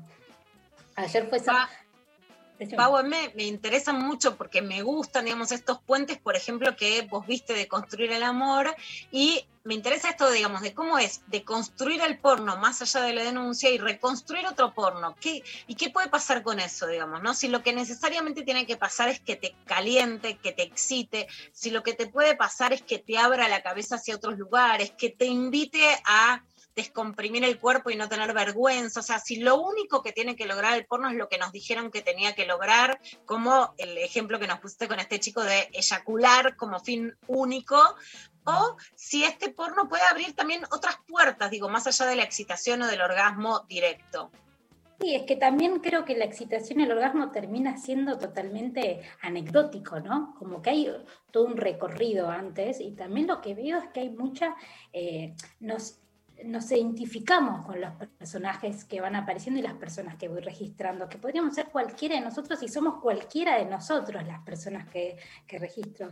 Entonces digo, ahí hay algo de, la identidad y cuando uno es más, lo hace más idéntico, creo que también lo respeto un poco más, ¿no? Cuando uno lo ve tan, tan exiliado de su vida, ¿no? Esos cuerpos hegemónicos que aparecen en la pornografía, no tiene nada que ver con uno. Entonces digo, eso uno arma así como un sexo deportivo, ¿no? Como una, eyaculación deportiva, cierro y no vi nada. Entonces, ¿qué tal si de esta manera también se arma algo más eh, como una comunidad en algún punto, ¿no? Que justamente ahora estoy planteando eh, hacer en Barcelona y me encantaría llevarlo a, ahí a Argentina, unas jornadas de que arda, ¿no? Que estoy hablando con una chica que hace talleres de, relatos eróticos. También hay algo en, en, en los relatos que son súper interesantes, ¿no? Y de repente eh, lo audiovisual está como muy eh, atravesado por la pornografía y digo, ¿por qué no el audio, no? Como de repente también me está mandando audios de masturbaciones que también los voy metiendo y, por ejemplo, Lu, el video que te mandé de ayer,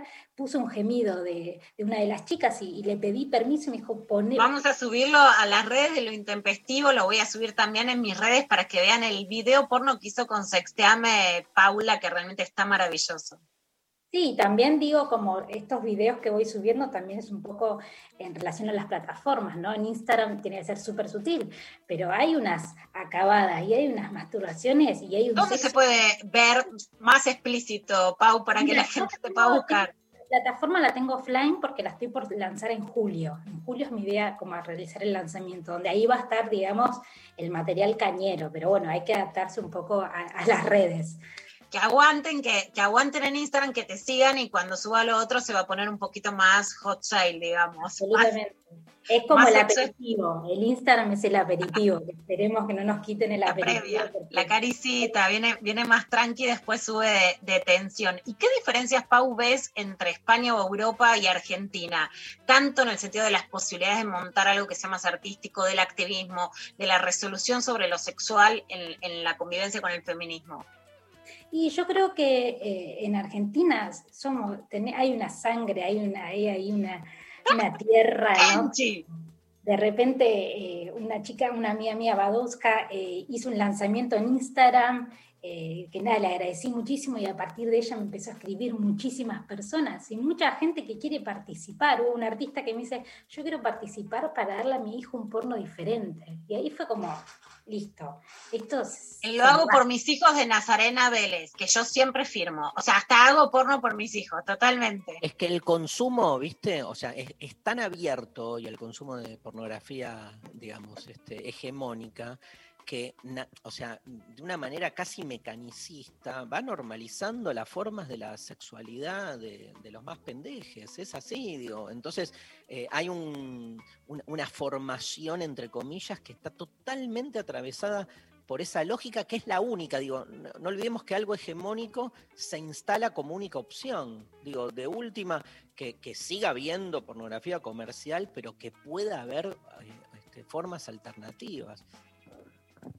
Absolutamente. Sí, sí, esa es un poco la, la, la, propuesta, como pensando en la parte educativa, y no desde la educativa desde la imposición, sino desde el consumo de algo audiovisual que también es alternativo y que también ves un consenso ahí entre las personas y, y lo ves. Ayer grabé una, una, pareja y de repente para mí el plano más hermoso era ver cómo la chica tenía placer, la cara, no se ve la cara de las mujeres eh, teniendo orgasmos porque tiene un, un tempo, ¿no? La pornografía y termina prácticamente la eyaculación del hombre. Era como, teníamos que ver esta parte también, y también la parte de la eyaculación del hombre. Para mí hay que integrar un poco todo. Claro. ¿no? ¿Qué es, te hago, tengo una pregunta en ese sentido. ¿Qué es lo que más te irrita de la pornografía comercial a vos? Si tuvieras que elegir así dos, tres características. Y para mí la cosificación de la mujer me parece que como mujeres nos mata, y como hombres también, digo, como esa parte viril Digo, no, es, no es todo tan así, de repente encontrar a, hombres que, eh, que, que, no tienen esa parte tan viril desarrollada, y yo le llamo a mis amigos los sensibles, ¿viste? Que a mí me encantan mis amigos los sensibles y que no hace falta tampoco que sea eso. Entonces pienso que la cosificación como mujeres nos destruye, ¿no? Y terminamos siendo, yo creo que son todos como huecos, ¿no? Como siempre la cámara de, de, parte de la mirada del hombre, y por ahí el hombre no sé si siempre quiere tener la cámara en, en, en un acto real, ¿no? Entonces, claro. eso es interesante. Bueno, eh, tenemos una, una pregunta más, Lula. Dale, una de las cosas que más cambiaron cuando se empieza a criticar la pornografía machista es que les parece que todo se solucionaba con el sexo oral a las mujeres. Hay mucha más sexualidad más allá de incorporar el, el sexo oral a las mujeres. Sí, absolutamente. Yo estoy viendo como cada cosa y digo, también hay algo ahí en el diálogo que se va generando, en el consenso ¿no? entre dos personas, también se va construyendo. Hay tantas otras cosas y digo, y también la mujer totalmente más activa y digo, y este, y, esta potencia que estamos teniendo eh, ¿no? en, la, vida diaria también lo estoy viendo yo en las camas y en las intimidades. Entonces, digo que hay un cambio de roles también en las sexualidades que es totalmente interesante y es totalmente válido como masculinos y como femeninos y como personas no binarias y personas trans, digo. También estoy incluyendo a un colectivo trans de aquí de Barcelona. Entonces, digo, bueno, construyamos, porque es muy difícil también encontrar como en la pornografía industrial sobre las personas trans, ¿no? Entonces digo, estos colectivos necesitamos también que tengan su espacio. Así que bienvenido, estoy ahí como también incluyendo, o sea, persona que quiera ser registrada con un cuidado, para mí es totalmente válida. ¿Qué decís, Lula? ¿Vamos? Muchísimas gracias, vamos, vamos, escuchamos, miramos, jadeamos. No, pero y mandemos algún o audio. ¿Audio? Yo mando, ¿eh? Vos sabés que. Hermoso. yo creo que. Hay mucha gente que puede pedir tuyo. Y yo, yo creo que así como Paula tomó textos de Sexteame, puede tomar directamente imágenes de tuyas. Ningún problema. Aparte sabemos que Blanqueo que si me piden que no salgan las caras y que no los identifiquemos, no se identifican. ¿eh? Y también otra cosa es que cuando yo armo la edición, yo se las mando a las personas que estén cómodas, que no, se arma un feedback, ¿no? Como digo, no es un material mío. Hermoso.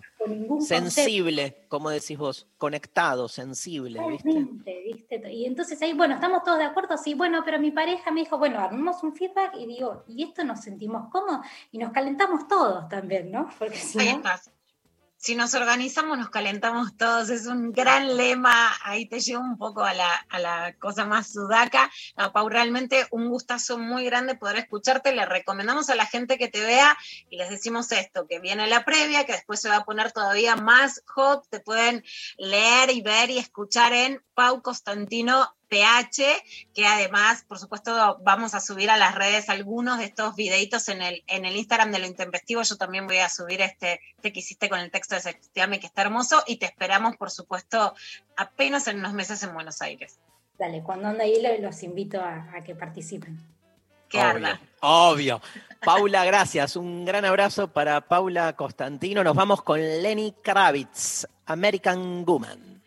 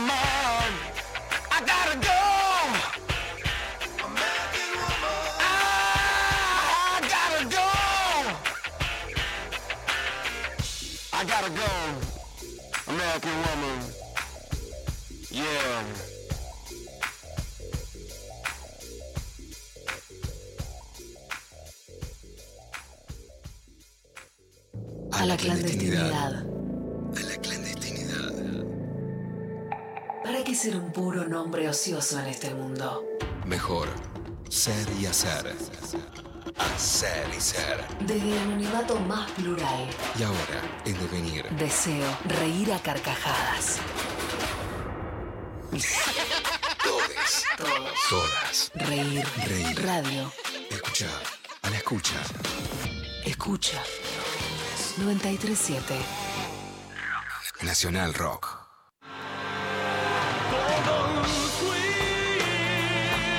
Todos fuimos. Todos somos.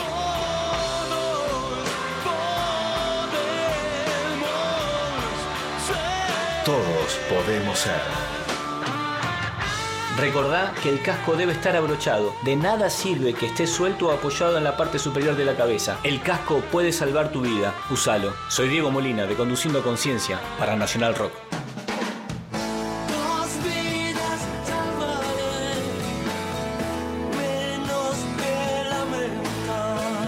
Yo me comprometo con la vida. La mesa está servida. Hola, ¿qué tal? Divertirse a la tarde está asegurado. Hola, ¿qué tal? Hemos tenido compañerites que... ¿Cómo te llamas? Oscar. ¿Cómo te vas a llamar Oscar y tenés 5 años? No puedes llamar Oscar a los 5 años. Lunes a viernes, de 13 a 16. Debería haber un nombre que lo puedes usar hasta los 12, 13, 14, que un nombre de niñe, Nicolás, Agustín, todos esos nombres que quedan bien en los niños que después en los viejos quedan raros. Calu Bonfante, Diego Ripoll, Nati Carurias. Queda ridículo un abuelo llamado Jonathan. Jonathan. Claro. Jonathan. Me voy del Don abuelo Jonathan. ¿cómo le va? Hola, ¿qué tal?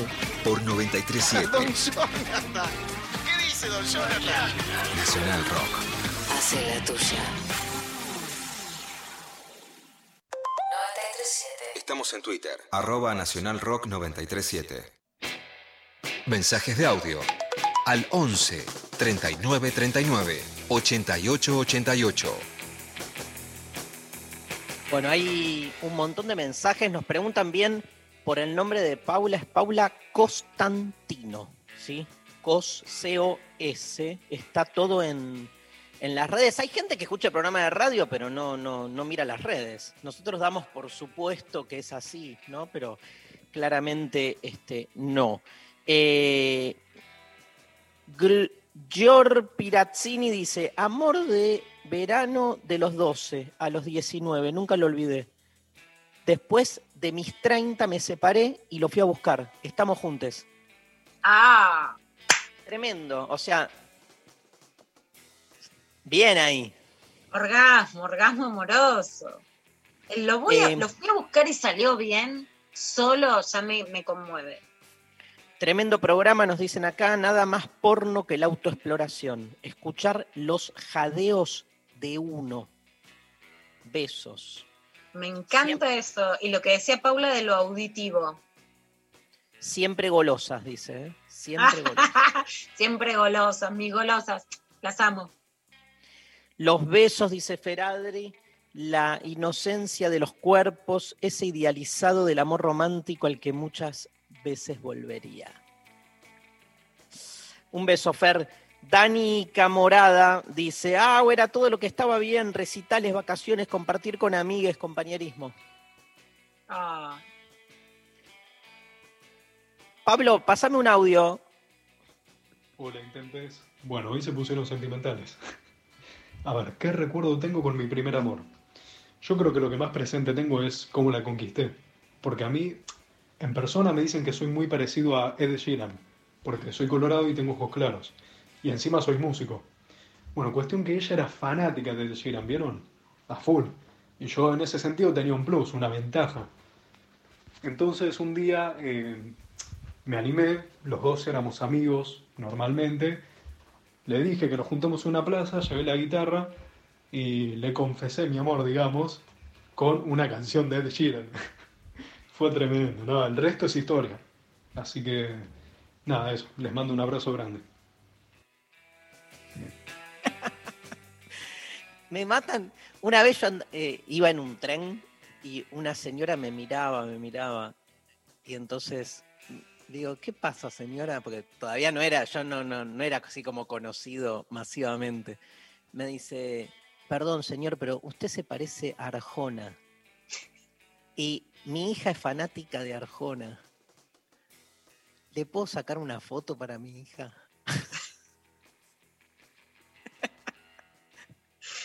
la, la relación. Señora de las cuatro décadas, ¿qué pasó con la relación? Bueno, escucha. Tipo, lo- el, el algoritmo en el tren le dio la chica del tren, el chico parecido a Arjona del tren. Eh, otro audio. Hola chiques. Bueno, yo estoy maldecida por mi primer amor, que fue un amor del colegio. Fuimos novios durante muchísimo tiempo, muchos años, de mucho amor y también yo lo cuernié muchísimo. Eh, al final lo terminé dejando por un argentino, por lo tanto me vine a la Argentina y después tuve varias parejas y cada tanto charlaba con él, siempre me quedé pensando en él y hasta el día de hoy sigo pensando en él. Yo ya tengo tres hijos con distintas parejas, pero aún así sigo pensando en él, tanto así que me abrí un Instagram y todas mis fotos eróticas las posteo allí con dedicatorias para él. un abrazo a todos, chiques, les amo. Qué fuerte, Lula, ¿eh? qué fuerte, pero cada frase es un espectáculo. Y la que se repite todo el tiempo es sigo pensando en él. Sigo pensando en él. Yo te diría que dejar a alguien por un argentino es un error. Lo banco en algunos casos, pero básicamente dejar por un argentino. Bueno, pero vino, se separó, siguió teniendo parejas. Bueno, tuvo tres hijos, está bien. Lo que me encanta, y vos fíjate qué broche de oro para este programa, es como la herida se resuelve con sensualidad y con fotos porno o eróticas. De una, tenés Me razón. fascina eso, o sea, hay una herida. Bueno, las heridas de la vida no se van. Ahora, hay algo de la sensualidad propia que es re- Sí. que repara, que genera la fantasía del encuentro. Me Lo cuernié, que dijo mucho, ¿viste? También. ¿Cómo? Lo, cuer- lo cuernié. Sí. Escúchame, no, pero me, me- mm, ¿Viste que vos y yo, ninguno de nosotros tiene un primer amor como algo este, así, digamos, bien focalizado? Sino que a, vos te costó, digo, este, a mí también. Si tengo que pensar en mi primer amor, depende, yo qué sé, es como bastante múltiple, no porque hayan muchos o muchas, sino porque me cuesta, no es que tuve un primer amor determinante. La gente que nos escribió es toda la que sí, la que de alguna manera, y, y mirá, este es el caso apoteótico, o sea, el primer amor sigue ahí a tal punto que, como decís vos, bueno, comentando esto, ¿no? Se abrió un Instagram para este, postear fotos, pero nada. ¿Cuánto pasó? Tiene tres hijos, o sea, pasó un montón de tiempo. Bueno, se nos va el programa. Hola, soy Belu. Me alegra el alma que hayas vuelto, Darío. Mi gran amor fue a mis 24 años cuando vuelvo de vivir en el exterior y decido terminar la secundaria y tengo una historia con mi profe de matemática, 18 años de diferencia. Dos años en una relación que nunca llegó a ser una relación ya que me boludeaba mucho. Yo lo amé como nunca nadie, se terminó eso y luego de 10 años lo vuelvo a encontrar y los papeles se dieron vuelta. Ahora fue él quien se enamoró de mí. Todavía nada tuvo un final, se les quiere. ¿Qué? Igual, tremenda la historia. Igual, vi- ¿viste cuando una relación se convierte en una guerra, en un conflicto, tipo, bueno, en una competencia? Primero él estaba enamorado de mí, ahora yo de él, ¿eh? No, no, no. Porque eso, digo, eso no tiene que ver con el amor. Es como que se, se, se usa el amor para dirimir otra cosa ahí. ¿No, Lula? Sí. También la pregunta es si el otro gusta de vos, a vos te gusta menos, si vos gustas de alguien, al otro le gustas menos. Esa, esa cuenta, hablando de matemática, yo nunca la terminé de entender. Y entiendo, sí, que hay algo como orgánico, instintivo que genera eso. Lo difícil es más deseable, lo que es palpable eh, baja el erotismo. Pero bueno, tal vez tenga que ver con una orfandad original familiar, que yo valoro mucho el encuentro, lo tangible, Sí. no lo que se escapa. Entonces quisiera como que sea medio instintivo, como poder bancar a lo que se tiene. Te quiero, amor. Te dejo un beso. Se nos fue el programa. ¿Qué tenemos mañana, Sofi Cornell? Luciano Lutero, consultorio sexy mental y todavía no tenemos qué casa nos va a traer. Perfecto. Mañana vamos a seguir hablando de todo esto porque nadie más indicado que Luciano para ello. Ayer estuve con Martín Rechimusi y Erika Rivas, que nos encontramos en el Conex, que están ahí viendo qué hacer con su espectáculo y les mando un beso enorme a todos. Gente, nos fuimos. Gracias Pablo González, Lali Rombolá, este, Sofi Un Cornell. beso a Rechi y Erika, ahora que mandás, qué genialidad. genialidad, obvio. Nazarena estuvo y Josué en la operación técnica. Nos vemos mañana con más lo intempestivo. Nos vamos escuchando a Donna Summer. ¿Quién si no? I Feel Love. Hasta mañana.